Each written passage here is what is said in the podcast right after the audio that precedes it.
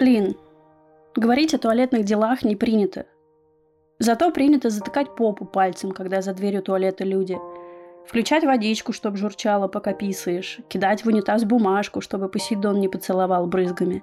Не какать, когда только начали жить вместе. И не пукать друг при друге хотя бы первое время. Это все делают. И все усердно делают вид, что они не такие и в туалет не ходят. А если и ходят, то исключительно зефиром, сахарной ватой и единорожками по выходным. Мой молодой человек, оценивая работодателя, смотрит и на туалет тоже. Прямо во время собеседования просит туда сходить и говорит, ведь там, на унитазе, я буду проводить достаточно времени, нужно знать, с чем столкнусь. Ведь если не получится нормально посрать посреди рабочего дня, то что же, терпеть до дома? Бегать в соседнюю кофейню, где условия получше и туалетная бумага мягче? Я по такому же принципу оцениваю рестораны. Многое об отношении клиента можно сказать по чистоте и ремонту санузла. Отдельным плюсом идут плюшки в виде запасов прокладок и тампонов или детских подгузников. Мы стесняемся говорить о туалете в широком смысле этого слова. Можем годами страдать от ужасных болей в животе и думать, что так и должно быть, так у всех. Как итог, привыкаем к дискомфорту, не ходим по врачам и пропускаем диагностику. Заодно передаем такую модель поведения и остальным членам семьи. «Да у нас у всех болит, это нормально, скоро пройдет», — говорили мне родственники, пока я кручилась от спазмов.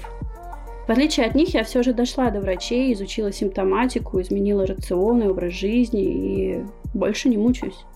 И да, господа гастроэнтерологи-недоумки, такой диагноз, как расстройство пищевого поведения, все же существует – не обсуждая с детьми эту тему, мы можем упустить важный момент заботы о себе. Будучи ребенком, я боялась ходить в туалет в общественных местах. Шум, грязь, вонь. Или хлипкие стенки кабинок, через которые все видно и слышно. Так что режим «нет, я лучше потерплю» был моим постоянным режимом. Конечно, это сказывалось и на здоровье. А еще я тут узнала, что, оказывается, какать во время стресса хочется, потому что включается режим «бей или беги», а чтобы хорошо бежать, э, оно так эволюции заложено, нужно опустошить желудок. А делается это как? Правильно.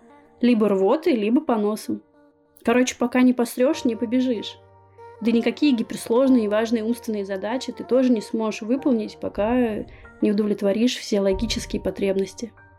Так что если у вас дома, на работе, в университете, в школе или детском саду у ребенка нет нормальных условий, чтобы сходить в туалет – все от этого будут только страдать.